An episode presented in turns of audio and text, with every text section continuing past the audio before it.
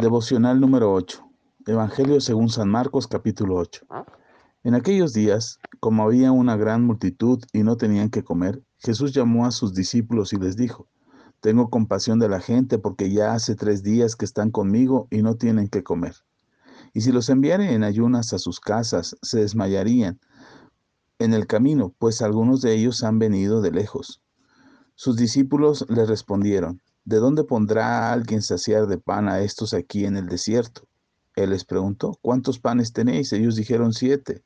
Entonces mandó a la multitud que se recostase en tierra, y tomando los siete panes, habiendo dado gracias, los, los partió y dio a sus discípulos para que los pusiesen delante, y los pusieron delante de la multitud. También tenían unos pocos pececillos y los bendijo y mandó también a que los pusiesen delante y comieron y se saciaron y recogieron de los pedazos que habían sobrado siete canastas. Eran los que comieron como cuatro mil y los despidió. Y luego entrando en la barca con sus discípulos vino a la región de Dalmanuta. Vinieron entonces los fariseos y comenzaron a discutir con él, pidiéndole señal del cielo para tentarle gimiendo en su espíritu, dijo, ¿por qué pide señal esta generación? De cierto os digo que no se dará señal a esta generación. Dejándolos volvió a entrar en la barca y se fue a la otra ribera. Habían olvidado de traer pan y no tenían sino un pan consigo en la barca. Y él les mandó diciendo, mirad, guardaos de la levadura de los fariseos y de la levadura de Herodes. Y discutían entre sí diciendo, es porque no trajimos pan. Y entendiéndolo Jesús les dijo, ¿qué discutís? ¿Porque no tenéis pan? ¿No entendéis ni comprendéis? ¿Ni aún, aún tenéis endurecido vuestro corazón? Teniendo ojos no veis y teniendo oídos no oís y no recordáis. Cuando partí los cinco panes entre cinco mil, ¿cuántas estas llenas de pedazos recogisteis?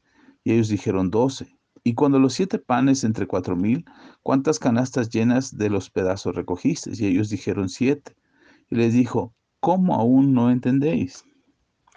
Vino luego a Bethsaida y le trajeron un ciego y le rogaron que le tocase. Entonces, tomando la mano del ciego, le sacó fuera de la aldea y escupiendo en sus ojos le puso las manos encima y le preguntó si veía algo.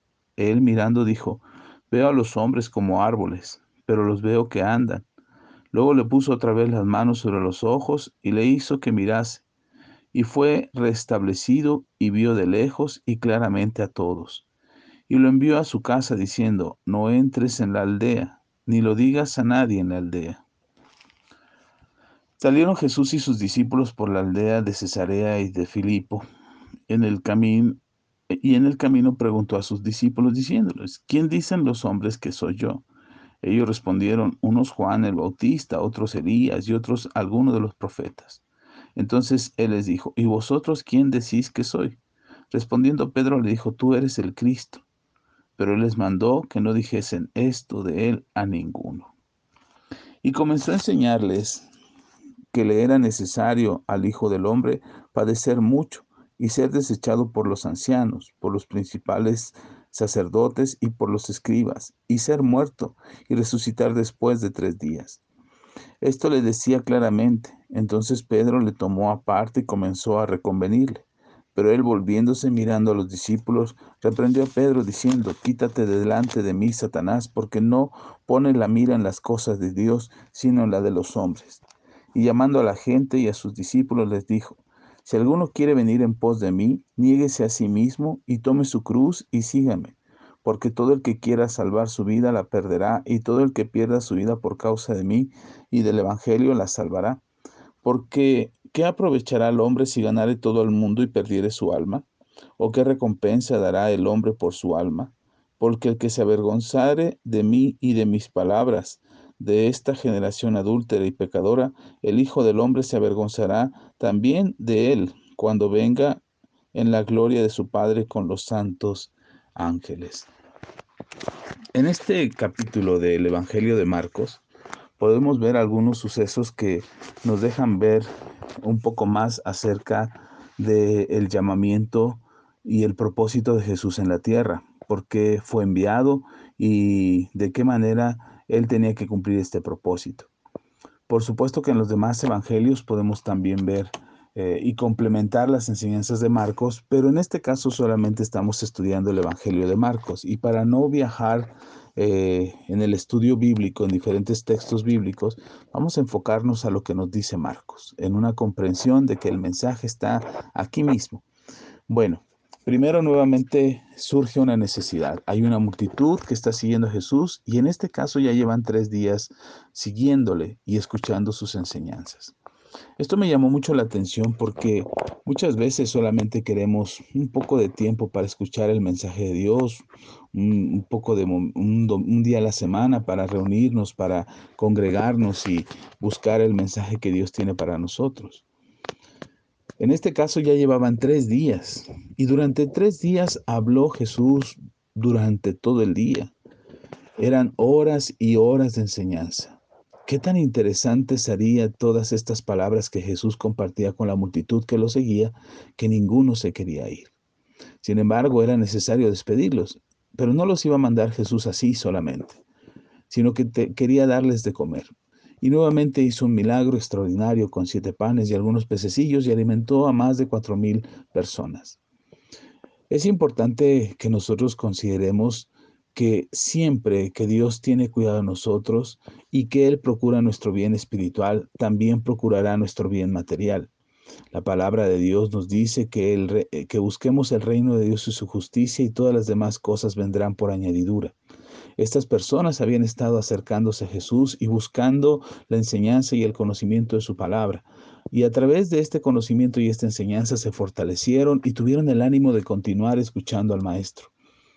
Sin embargo, llegó el momento de despedirlos y no los iba a mandar Jesús sin darles una provisión material, el alimento que sus cuerpos necesitaban.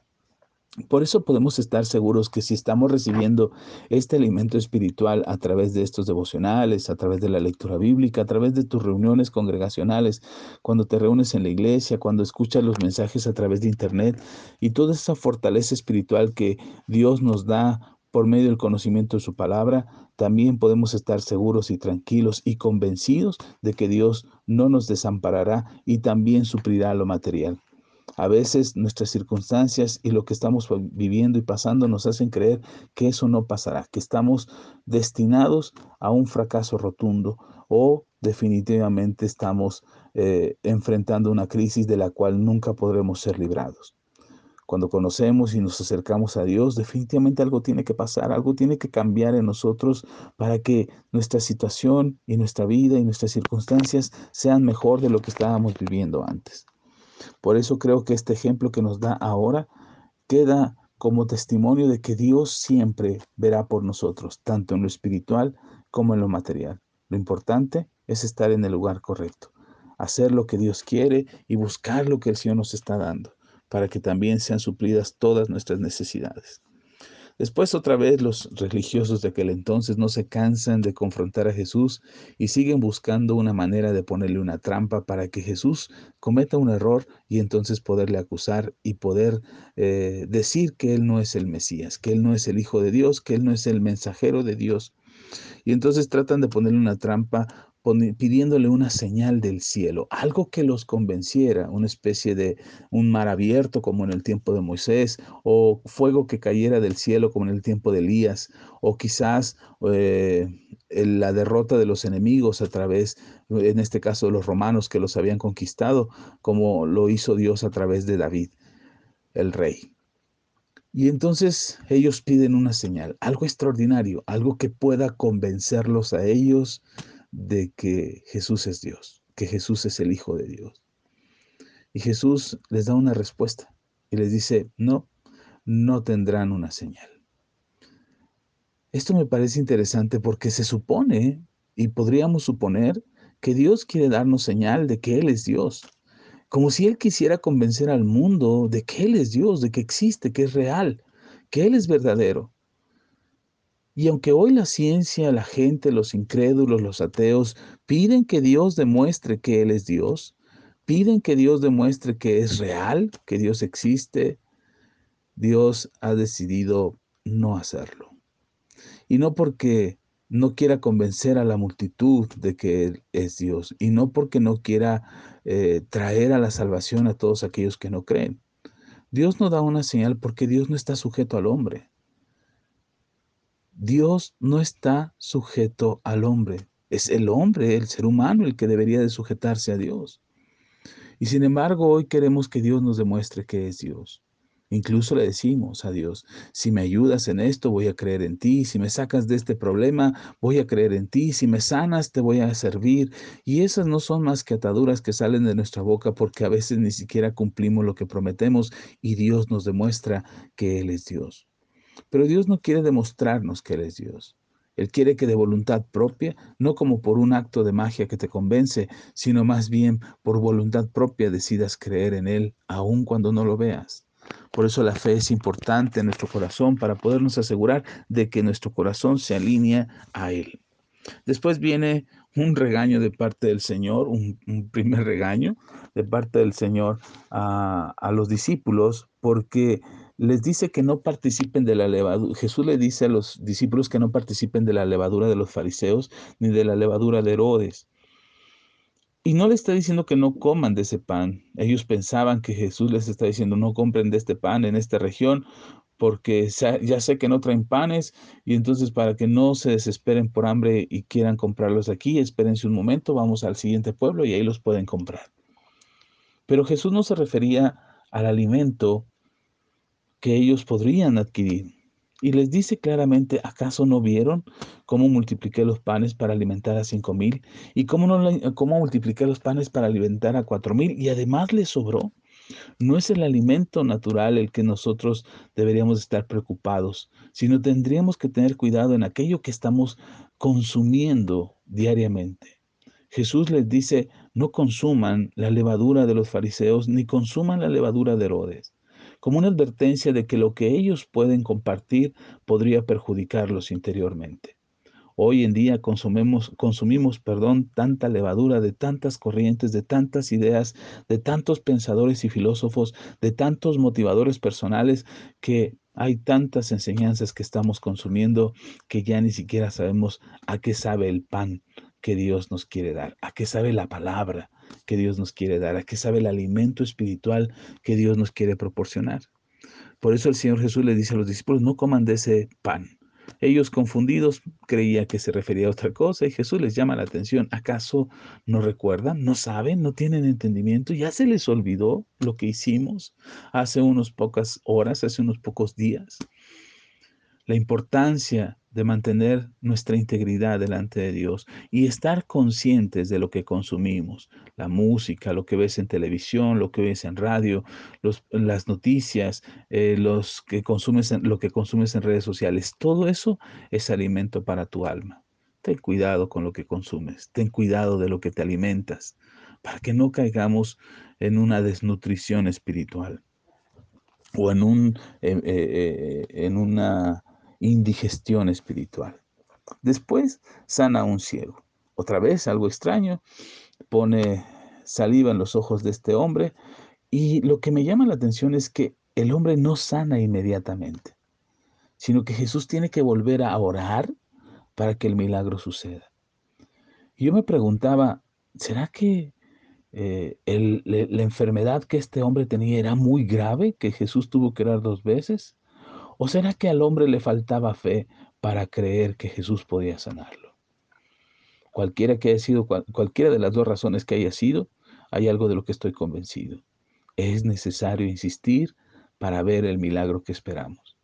Es necesario insistir en oración hasta que estemos completamente convencidos de que Dios puede hacer ese milagro. Cuando nosotros oramos, como lo he dicho antes y en otras ocasiones, cuando nosotros oramos, no oramos para convencer a Dios. Él ya sabe y conoce nuestra necesidad. Cuando nosotros oramos, oramos para convencernos a nosotros mismos de que Dios puede hacer el milagro. Y por eso es que oramos, por eso es que pedimos, por eso es que nos acercamos a Dios a través de la oración.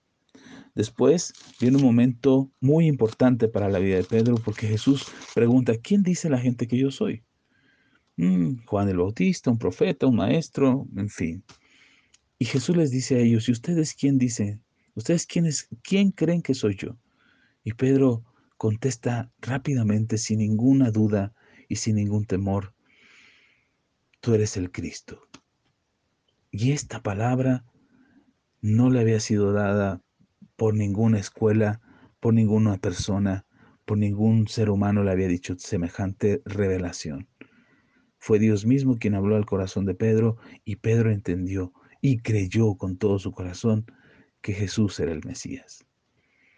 No necesitas tener evidencias como los escribas y los fariseos para creer en Dios. Solamente necesitas creer y la revelación de quién es Dios y cómo puede obrar en tu vida vendrá y tú lo sabrás y lo recibirás en tu corazón. Finalmente Jesús eh, empieza a enseñarles acerca de que es necesario que muera, que es necesario ir a la cruz, morir y resucitar al tercer día. Los discípulos asustados tratan de convencerle de que no, que eso no tiene que ser. Pero Jesús sabe su propósito. Jesús sabe que para eso vino a la tierra. Así es que reprende ahora a sus discípulos y principalmente a Pedro, diciéndole, apártate de mí, Satanás, me eres piedra de, tropiezo. Y, y, después de un momento de recibir una revelación, ahora Pedro está recibiendo un regaño por haberse equivocado. Esto es importante porque a veces creemos que ya lo sabemos todo o pensamos que lo conocemos todo, pero con Dios siempre hay algo nuevo que aprender. Puedes leer el mismo pasaje dos, tres veces y estoy seguro que aprenderás algo nuevo. Así es que el anhelo de tu corazón sea constantemente aprender algo de parte de Dios. ¿Qué te parece si oramos? Vamos a orar y que el Señor nos ayude. Padre, gracias, gracias por tu palabra, porque tu palabra es verdad. Te agradecemos, Señor, el testimonio que nos das de cómo tú eres suficiente para suplir nuestras necesidades, tanto materiales como espirituales. Y queremos aferrarnos a esa fe y creer que nada nos faltará y que tú suplirás generosamente y abundantemente porque tú eres Dios y en ti nada nos falta. No necesito tener una señal para creer en ti. Suficiente señal has dado ya hace casi dos mil años en el sacrificio de Jesús en la cruz del Calvario, quien resucitó al tercer día y ahora está a tu diestra, Señor, para ser el Rey de Reyes y Señor de Señores. Hoy, Señor, Quiero abrir mi corazón para que mi fe no me falte, para no equivocarme con cualquier tipo de doctrina o enorgullecerme de que sé algunas cosas respecto a tu palabra y creer que ya lo sé todo. Hoy me rindo a ti con humildad, esperando recibir nuevas instrucciones, sabiduría e entendimiento acerca de lo que tienes para mí. Gracias Señor porque tú eres fiel y verdadero y porque en ti nada me falta. Tú suplirás mi necesidad y verás que no me falte nada. Te pido que guardes mi corazón, mis ojos y mis oídos, para que mi alma no se contamine con la levadura de este mundo, con las cosas que este mundo quiere meter a mi corazón. Yo te pido, Señor, que me ayudes a alejarme de eso. En el nombre de Jesús, amén y amén.